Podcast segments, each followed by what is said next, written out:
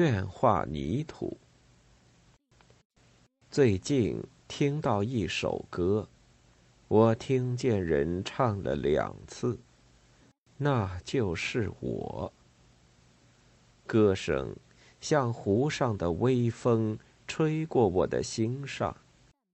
我的心随着它回到了我的童年，回到了我的家乡。近年来，我非常想念家乡。大概是到了叶落归根的时候吧。有一件事深深的印在我的脑子里，三年半了。我访问巴黎，在一位新认识的朋友家中吃晚饭。朋友是法籍华人，同法国小姐结了婚，家庭生活很幸福。他本人有成就，有名望。也有很高的地位。我们在他家谈得畅快，过得愉快。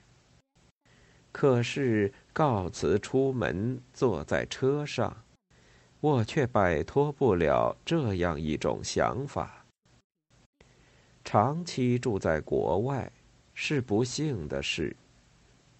一直到今天，我还是这样想。我也知道，这种想法不一定对，甚至不对。但这是我的真实思想。几十年来，有一根绳子牢牢的拴住我的心。一九二七年一月，在上海上船去法国的时候，我在《海行杂记》中写道。再见吧，我不幸的乡土哟。一九七九年四月，再访巴黎，住在凯旋门附近一家四星旅馆的四楼。早饭前，我静静地坐在窗前扶手椅上，透过白纱窗围看窗下安静的小巷。在这里，我看到的不是巴黎的街景，却是北京的长安街和上海的淮海路，杭州的西湖和广东的乡村，还有成都的街口有双眼井的那条小街。到八点钟，有人来敲门，我站起来。我又离开了亲爱的祖国和人民。每天早晨都是这样，好像我每天回国一次去寻求养料。这是很自然的事，我仿佛仍然生活在我的同胞中间，在想象中，我重建那些景象。我觉得有一种力量在支持我，于是我感到精神充实，心情舒畅，全身暖和。我经常提到人民，他们是我所熟悉的数不清的平凡而善良的人。我就是在这些人中间成长的，我的正义、公道、平等的观念，也是在门房和马房里培养起来的。我从许多被生活亏待了的人那里学到热爱生活，懂得生命的意义。越是不宽裕的人，越慷慨。越是富足的人越吝啬。然而，人类正是靠这种连续不断的慷慨的贡献而存在而发展的。近来，我常常怀念六七十年前的往事。成都老公馆里马房和门房的景象，时时在我眼前出现。一盏油灯，一床破席，讲不完的被损害、受侮辱的生活故事，忘不了的永远不变的结论：人要忠心。住在马房里的轿夫，向着我这个地主的少爷，打开他们的心。老周。慷慨地说过：“我不光是抬轿子，只要对人有好处，就让大家踏着我走过去。”我躲在这个阴湿的、没有马的马房里，度过多少个夏日的夜晚和秋天的黄昏。门房里。听差的生活可能比轿夫的好一些，但好的也有限。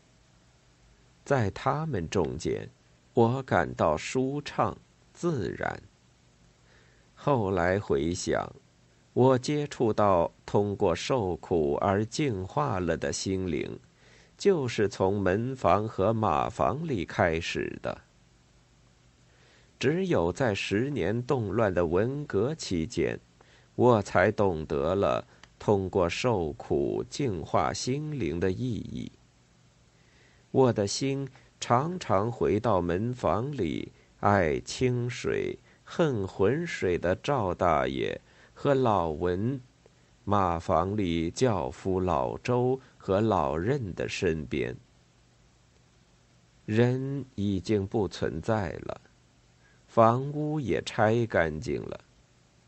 可是过去的发过光的东西，仍然在我心里发光。我看见人们受苦，看见人们怎样通过受苦来消除私心杂念。在文革期间，我想得多，回忆得多。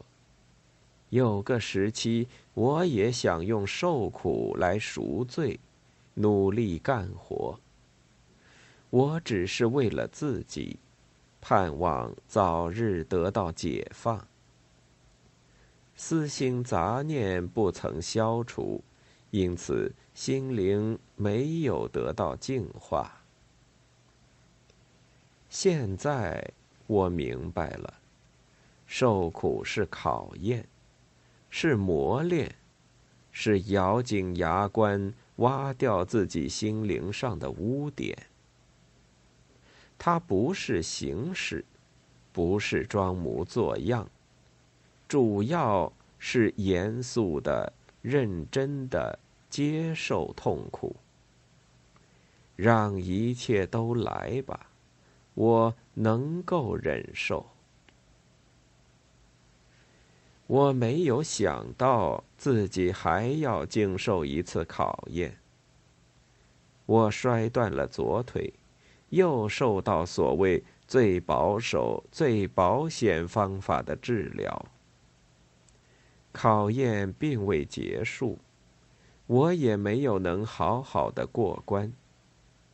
在病床上，在噩梦中。我一直为私心杂念所苦恼，以后怎样活下去？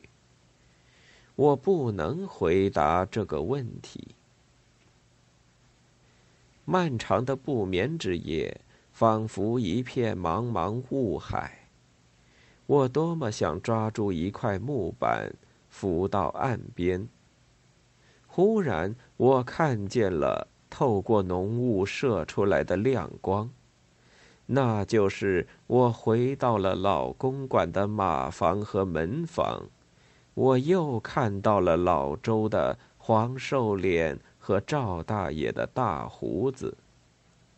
我发觉自己是在私心杂念的包围中，无法净化我的心灵。门房里的瓦油灯。和马房里的烟灯救了我，使我的心没有在雾海中沉下去。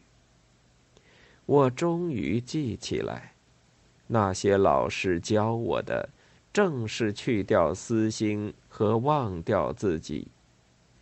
被生活薄待的人会那样的热爱生活，跟他们比起来，我算得什么呢？我几百万字的著作。还不及教父老周的四个字：“人要忠心。”那是有一次，他们煮饭做菜，我帮忙烧火，火不旺。他教我：“人要忠心，火要空心。”想到在马房里过的那些黄昏。想到在门房里过的那些夜晚，我仿佛回到了自己的童年。我多么想再见到我童年时期的脚迹！我多么想回到我出生的故乡，摸一下我念念不忘的马房的泥土。可是。我像一只给剪掉了翅膀的鸟，失去了飞翔的希望。我的脚不能动，我的心不能飞。我的思想，但是我的思想会冲破一切阻碍，会闯过一切难关，会到我怀念的一切地方。他们会像一股烈火，把我的心烧成灰，使我的私心杂念化成灰烬。我家乡的泥土，我祖国的土地，我永远同你们在一起，接受阳光雨露，与花树禾苗一同生长。我唯一的心愿是，化作泥土，留在人们温暖的脚印里。一九八三年六月二十九日。